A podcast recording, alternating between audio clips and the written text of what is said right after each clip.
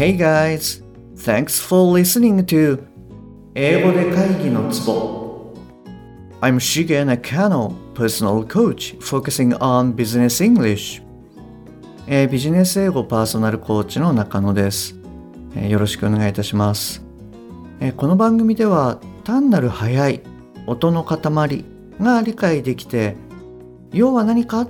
ていうことがパッと口から出て仕事が回り出す、えーそういった英語力が必要な主にビジネスパーソン向けに配信しております。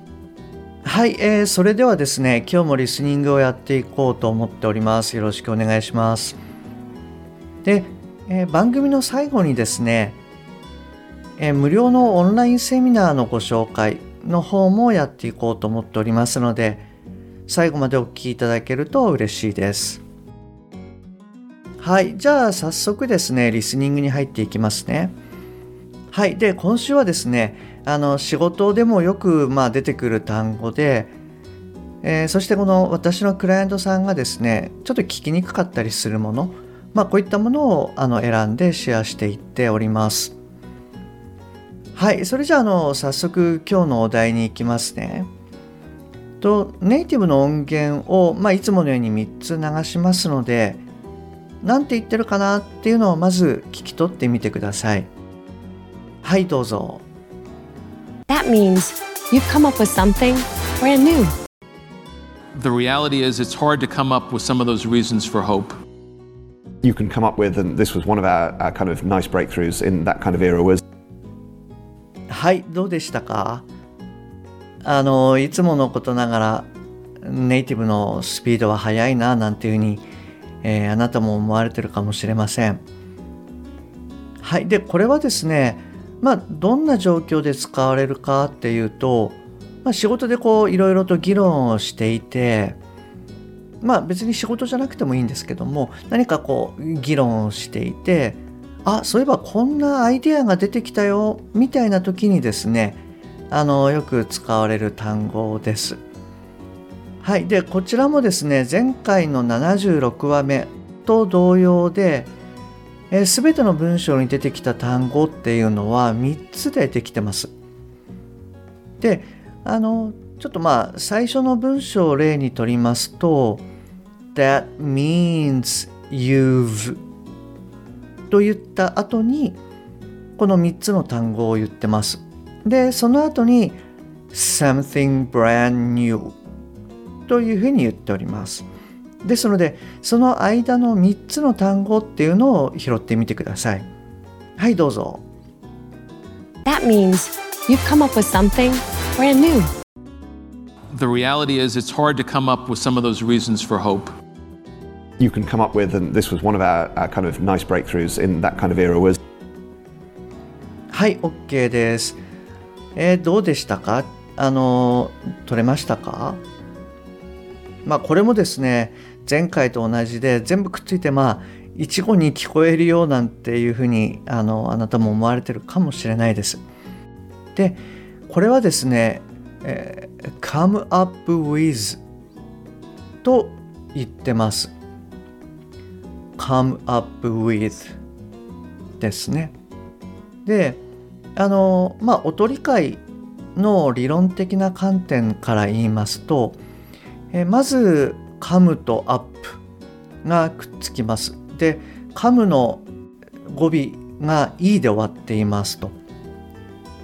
で大体「い」で終わる単語っていうのはあの「い」の発音をしないケースが多いんですね。例えば「カム」もそうですし「えー、take」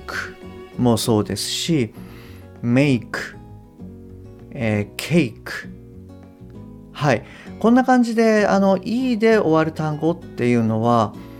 発音されないケースが多いです。ですので、えー、come と up がくっついて come up come up であの次にですねこの P と with の we の部分ですね。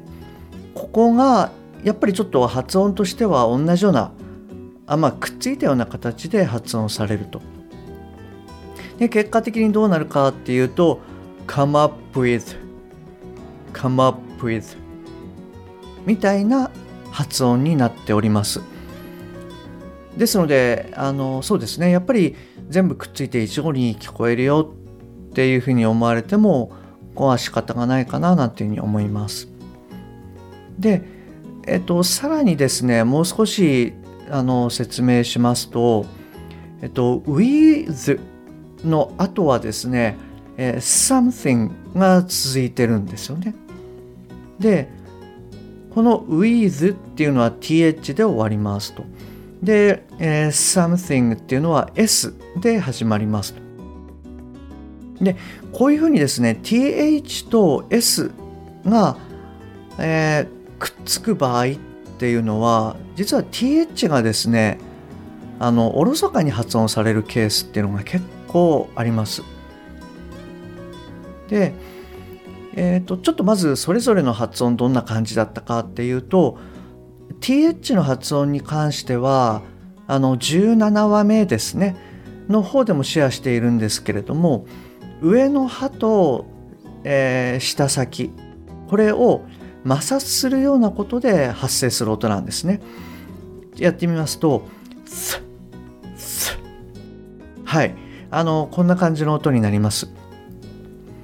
よくあの上の歯と下の歯で舌を噛むっていうふうにあの私なんかも以前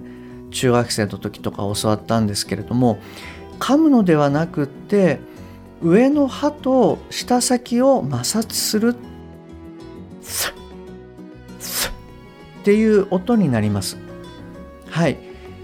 これがまあ th の音になります。で、まあ詳しくはですね、あの17話目の方を聞いていただけるといいかなと思います。であの一方でその S の音っていうのは、えーこちらはですね、えー8話目の方でシェアしているんですけれども実はかなり鋭い音なんですよね。息をこう前歯にぶつけるような形ではいあの確かですね半笑いをしながらスッっていうふうにあの歯の上の歯にですねこうぶつけるような鋭い音ですよなんていうふうにご説明したかなと思います。でこの「スッ」っていう音と「スッ」っていう音でこれが重なる時っていうのは th の音がこう s に負けてしまってるというふうに私はあの、えー聞き取ってます。でこれもいつもあのシェアしている通り要は話しやすくするためにこうなっちゃってるんだろうなと思うんですよね。例えばですけれども with something with something でそれぞれの音をきちんと出して話そうとするとやっぱり話しにくいんですよね。どうしてもちょっと下の動きがこう大きすぎるというかなのでそれをいちいちこうやっていたらネイティブの人たちも多分疲れちゃうと思うんですね。なのでまあ食べられるが食べれるみたいな日本語がこう変わっちゃうような感じで、えー with something ではなくて with something with something みたいな感じで th の音がまあほとんど出さずに S の音でこう置き換えられてしまってる。はい、っていうようなあの形になってるかなと思います。はい、あのちょっと説明長くなっちゃったんですけれどもまずは、えー come up with これをちょっと一緒にやってですねその後 come up with something こちらも少しやってみようかななんていうふうに思います。ですのでいつものように、まあ、最初ゆっくりでやって、えー徐々に速くしていきますのでまあ repeat after me みたいな形で私の後についてやってみてください。はい、じゃあ行きます。come up with. Come up with. Come up with. Come up with. Come up with. はい OK です。come up with something come up with something come up with something come up with something come up with something come up with something come up with something はい OK です はいどうですか？こうなんとなくこう感じがつかめてきましたか？じゃあここでですね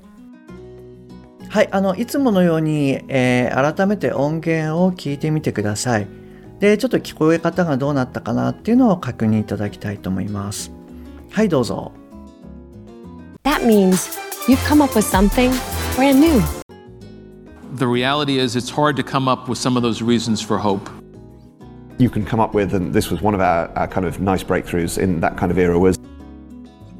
はい OK です。どうでしたか？やっぱりあの最初に聞いた時に比べるとちょっと聞こえ方が変わってきたんじゃないかななんていうふうに思います。はいえっ、とそれじゃあですね今日はこの辺りで終わりにしようかなと思います。えー今日もですね最後までお聞きいただきましてありがとうございます。で冒頭にお伝えした、えーイベントの件なんですけれどもと今年からオンライン無料セミナーということで、えーパッと話す英語のセミナー、えー英語の脳ですねパッと話す英語のセミナーっていうのをやってみようかななんて思ってます。まあ、まずは不定期での開催を考えてます。で詳細はですね番組の説明欄に記載してますのでとそちらをまあご覧いただくとしてちょっとここではあのどんなイメージかっていうのをシェアしますね。えっとまず1回につき、えー2名から3名の方にご参加いただくと。で、えーお題をまあくじ引きで選んで、えー話していただく。まあ1回につき1時間くらいかななんて思ってます。で、えーある程度こう時間が経っても英語が出なかったっていう場合にですねその何て言おうとしたかなっていうその日本語をですね、えー私を含めてみんなにこうシェアをしていただくと。でじゃあその言えなかった日本語っていうのを要は何かっていう観点で考えたら、まあ、どういう日本語がいいかなっていうのを、えー参加者それから私含めてですね、えー日本語で出し合うと。はい、でそれをまあ英語にしていただく。はい、あのまあこんな感じのことをちょっと考えてます。でこれはですねその普通の我々がこう使ういわゆる普通の日本語それを簡単な日本語に置き換えます。でそれを英語にするっていうまあいつもですね私がお伝えしている内容それを行うセミナーになります。で実はまあ似たようなことっていうのはクライアントさんであったりとかあとは、えー柏にありますあのシェアオフィスのですね、えーノブレス・オブリージさんっていうところがあるんですけれどもそちらで毎月2回あのオフラインで似たようなことをやっているんですね。でご参加いただいている方にはまあかなりあの好評いただいているのでちょっとオンラインでやってみようかななんて思っております。でこのセミナーなんですけれどもどんなにレベルが高い方であってももしくは参加いただく、えメンバーの方のレベル差があってもですねあの本当に皆さんにお役に立つんじゃないかなっていうふうに思っております。まあなんでかっていうとどうしても我々が考える日本語っていうのはまあ難しくなってしまうと。でそれを要は何だっけっていう60%でもいいんだよっていうことを考えて簡単な日本語にするっていうのは、まあ、なかなかあんまりやる機会がないと思うんですよね。はい、あのこれをやることによって、まあ、いろんなことがこう英語で言えるっていうことになりますのでそういった訓練を、まあ、していきながらいわゆるその英語脳を、まあ、持っていただきたいというふうに考えております。ですのでもしあなたがですねなんか、うん、面白そうとかですね、うん、いきなりちょっと話すのは抵抗あるかもしれないけど、うんまずは見てみたいなとかですねちょっとイメージわからないんでまずはもうちょっと詳しいのを聞かせてとかですねあのそういったものでも何でも OK です。ですのであのちょっと興味があるなっていう方ははいあのまずはですね、えー、番組の説明欄にあります LINE でお友達になって、えー、ご連絡ください。でもしくはアットマークしげ -eng-coach えー、アットマークしげイングコーチ。こちらの方で探していただくと出てくると思います。でそうですね。あのなんかスタンプを送っていただくのでも結構ですし、えー、英語のっていう言葉をポンって入れていただくのでも何でも OK です。あの何かしらあのご連絡ください。はい。で、その後でですね、まあ簡単なルールですとか、あとは、えー、参加を希望される方々と、まあ、日程調整とかですね、そういったこともやりながら、あの、まずはやってみようかななんて思っております。はい、あの、あなたのご参加をお待ちしております。はい、じゃあ今日はですね、こちらの方で終わりにしたいと思います。最後までお聴きいただきましてありがとうございます。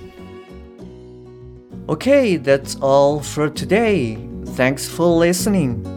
See you next time. Bye bye.